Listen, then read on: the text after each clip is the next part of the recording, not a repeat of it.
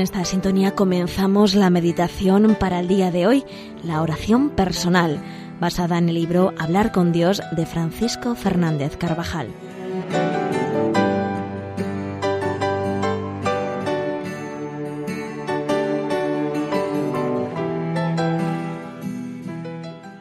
Estaba Jesús orando en cierto lugar. Muchos pasajes del Evangelio muestran a Jesús que se retiraba y quedaba a solas para orar y se pone particularmente de relieve en los momentos más importantes de su ministerio público. Bautismo, elección de los apóstoles, primera multiplicación de los panes, transfiguración. Era una actitud habitual de Jesús. A veces pasaba la noche entera ocupado en coloquio íntimo con su Padre.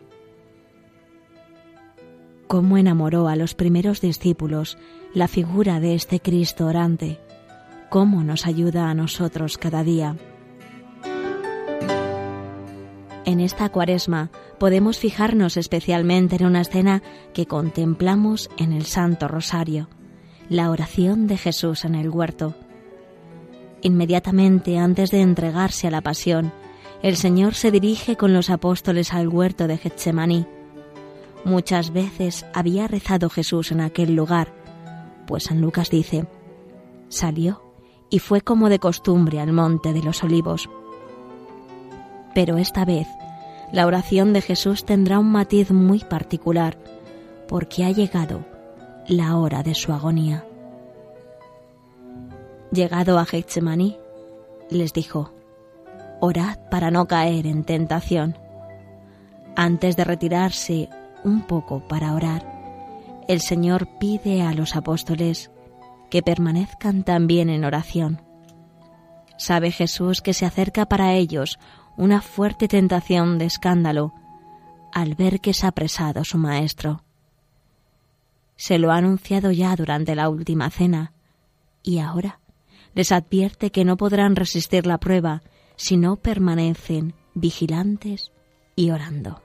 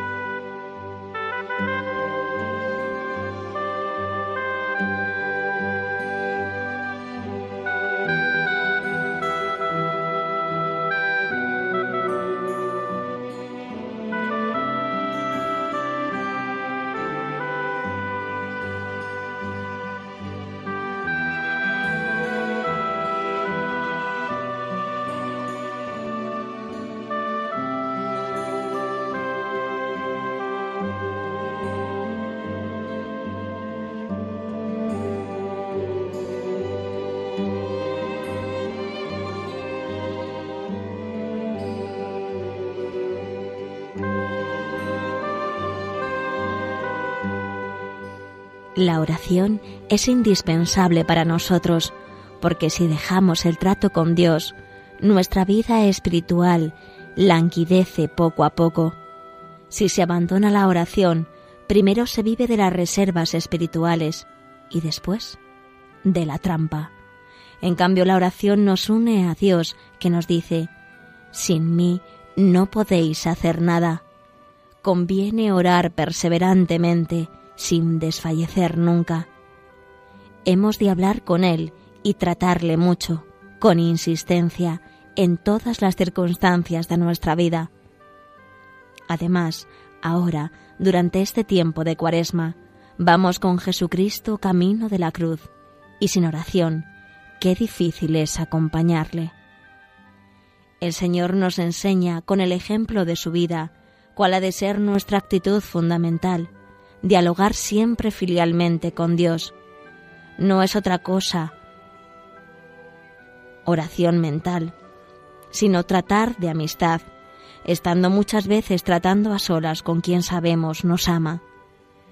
Siempre hemos de procurar tener presencia de Dios y contemplar los misterios de nuestra fe.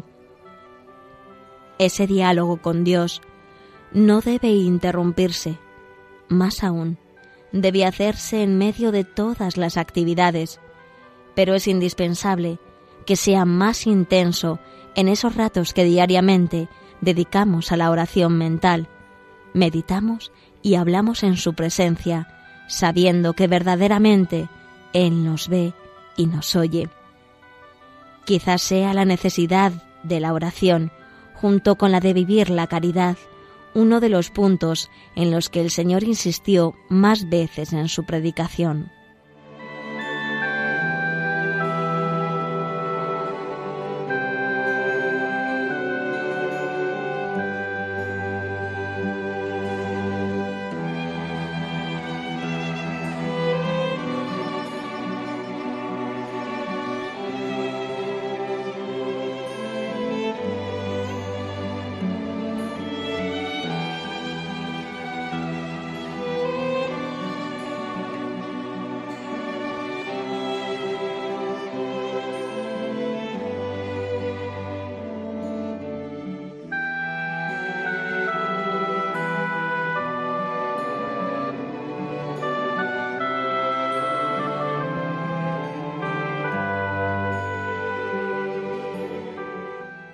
Y se apartó de ellos como a un tiro de piedra, y puesto de rodillas, oraba diciendo, Padre, si quieres, aparta de mí este cáliz, pero no se haga mi voluntad, sino la tuya.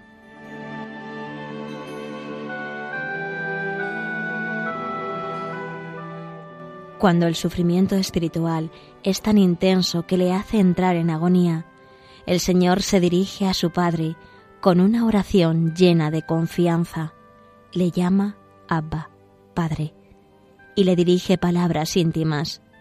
Ese es el camino que debemos seguir también nosotros. En nuestra vida habrá momentos de paz espiritual y otros de lucha más intensa, quizá de oscuridad y de dolor profundo, con tentaciones de desaliento. La imagen de Jesús en el huerto nos señala cómo hemos de proceder siempre, con una oración perseverante y confiada, para avanzar en el camino hacia la santidad, pero especialmente cuando sintamos el peso de nuestra debilidad, hemos de recogernos en oración, en conversación íntima con el Señor. La oración pública o en común en la que participan todos los fieles es santa y necesaria, pues Dios quiere ver a sus hijos también juntos, orando. Pero nunca puede sustituir al precepto del Señor. Tú, en tu aposento, cerrada la puerta, ora a tu Padre.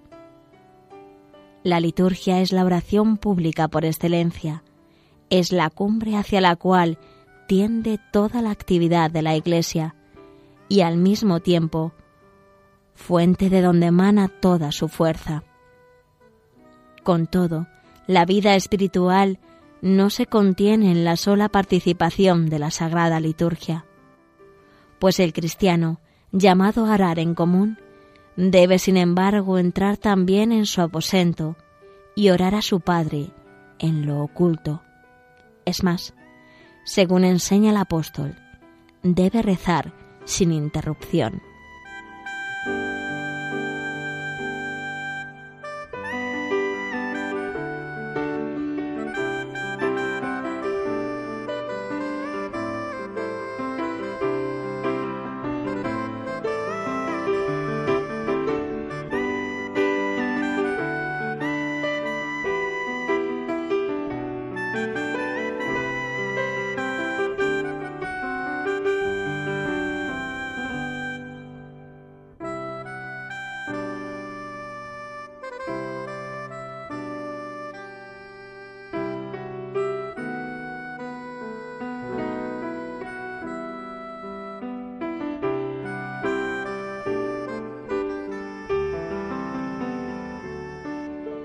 La oración hecha en común con otros cristianos también debe ser oración personal, mientras los labios la recitan con las pausas oportunas y la mente pone en ellas toda su atención.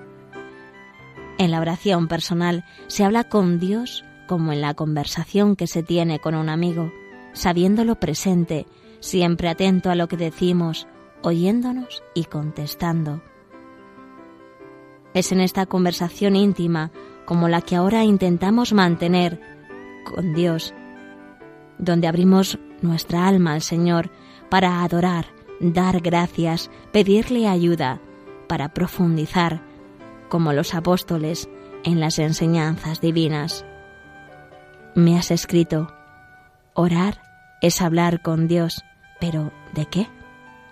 De Él, de ti, alegrías, tristezas, éxitos, fracasos, ambiciones nobles, preocupaciones diarias, flaquezas y hacimientos de gracias y peticiones, amor y desagravio. En dos palabras, conocerle y conocerte, tratarte. Nunca puede ser plegaria anónima, impersonal, pérdida entre los demás, porque Dios, que ha redimido a cada hombre, desea mantener un diálogo con cada uno de ellos y al final de la vida, la salvación o condenación dependerán de la correspondencia personal de cada uno. Debe ser el diálogo de una persona concreta, que tiene un ideal y una profesión determinada, y unas amistades propias, y unas gracias de Dios específicas. Un diálogo con su Padre Dios.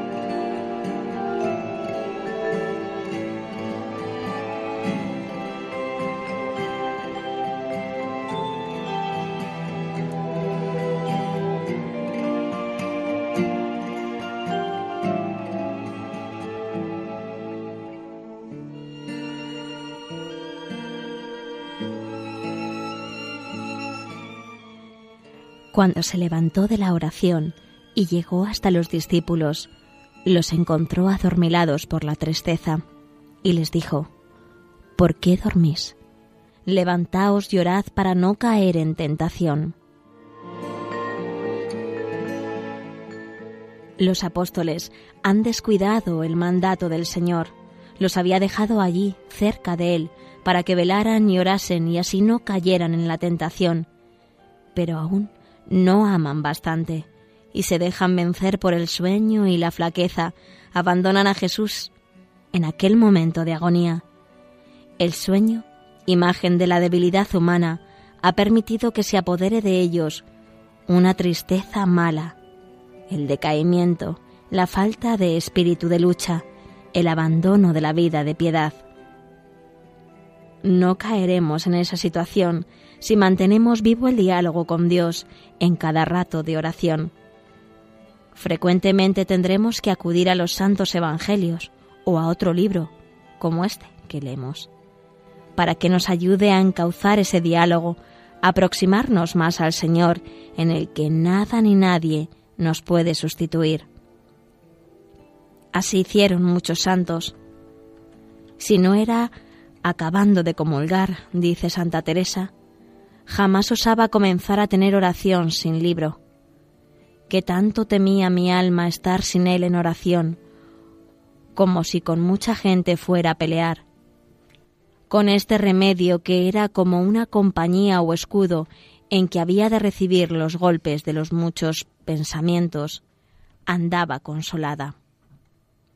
Hemos de poner los medios para hacer esa oración mental con recogimiento, en el lugar más adecuado según nuestras circunstancias, siempre que sea posible, ante el Señor en el sagrario y a la hora que hayamos determinado en nuestro plan de vida ordinario. En la oración estaremos también prevenidos contra las distracciones. Esto supone en gran medida la mortificación de la memoria y de la imaginación, apartando lo que nos impida estar atentos a nuestro Dios hemos de evitar el tener los sentimientos despiertos y el alma dormida.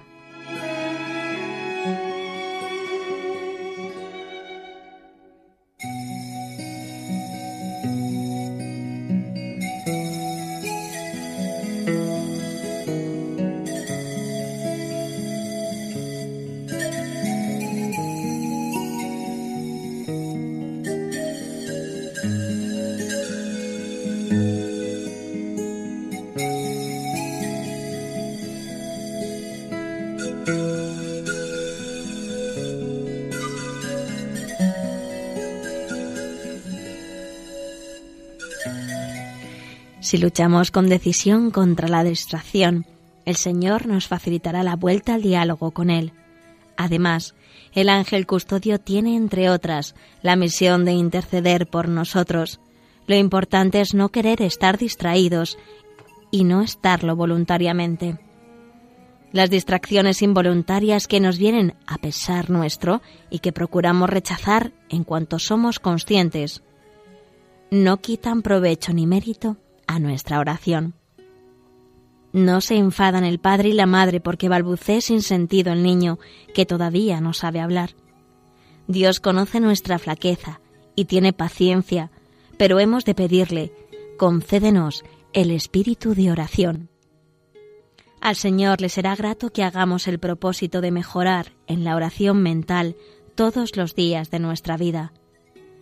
También aquellos en los que nos parezca costosa, difícil y árida, porque la oración no es problema de hablar o de sentir, sino de amar. Y se ama, esforzándose en intentar decir algo al Señor, aunque no se diga nada. Si lo hacemos así, toda nuestra vida saldrá enriquecida y fortalecida. La oración es un potentísimo faro que da luz para iluminar mejor los problemas, para conocer mejor a las personas y así poder ayudarlas en su caminar hacia Cristo, para situar en su verdadero lugar aquellos asuntos que nos preocupan. La oración deja en el alma una atmósfera de serenidad y de paz que se transmite a los demás. La alegría que produce es un anticipo de la felicidad del cielo. Ninguna persona de este mundo ha sabido tratar a Jesús como su madre Santa María, que pasó largas horas mirándole, hablando con él, tratándole con toda sencillez y veneración. Si acudimos a nuestra Madre del Cielo, aprenderemos muy pronto a hablar, llenos de confianza, con Jesús, y a seguirle de cerca, muy unidos a su cruz.